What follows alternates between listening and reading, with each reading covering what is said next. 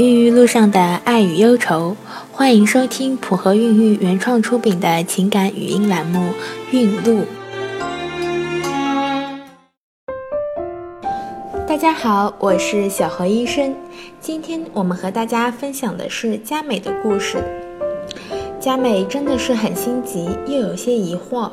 心急的是，结婚两年多，佳美一直想要小孩，但是肚子一如往昔。什么备孕的书籍都买了一大堆，每天有空的时候就趴在电脑面前上网查找资料做笔记。日子渐渐平静下来，佳美继续备孕，但是李明的态度却还是不冷不热。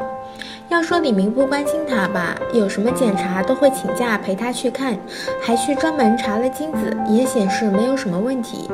佳美在本地的妇幼做了两次怀孕前的身体检查，也显示没有什么大问题。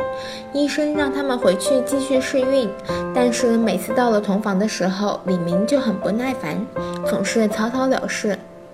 是我不够有魅力吗？一天，佳美买了人生中第一件性感睡衣。等到老公李明下班回家后，佳美从房间走了出来。简单的洗漱后，本以为是春宵一刻，没想到老公直接躺在床上睡着了。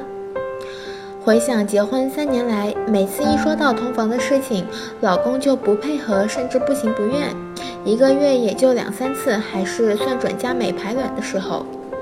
其实李明根本没睡着，七年了，自己还是没有走出这个心理阴影。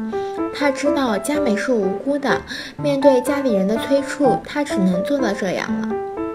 李明有个前女友，两个人很恩爱，就像所有的俗套剧情一样。没错，生活就是那么狗血。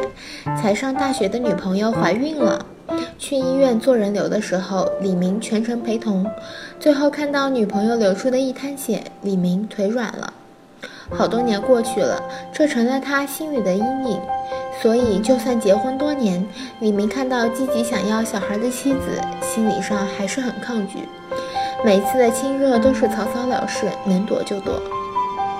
妻子的不理解和家人的催促让李明很是煎熬。为了赶紧要小孩，两个人去医院做了第一次人工受精，孩子这下怀上了。就在两人都松了一口气的时候，孩子还是没保住。两个月的时候，佳美自然流产了。也许是酒后吐真言，也许是压力太久，李明把心里的顾虑都告诉了妻子。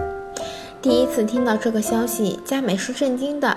因为前女友，因为对不起他，你的过去为什么不告诉我？到底要隐瞒我到什么时候？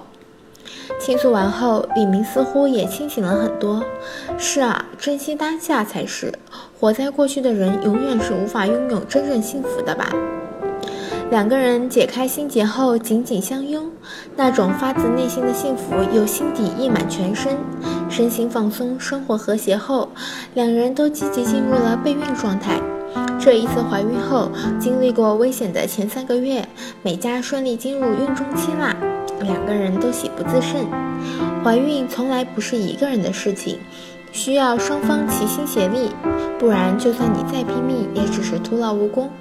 所以解开心结，一起努力吧！这就是今天的运路故事。普和孕育祝您一路好运。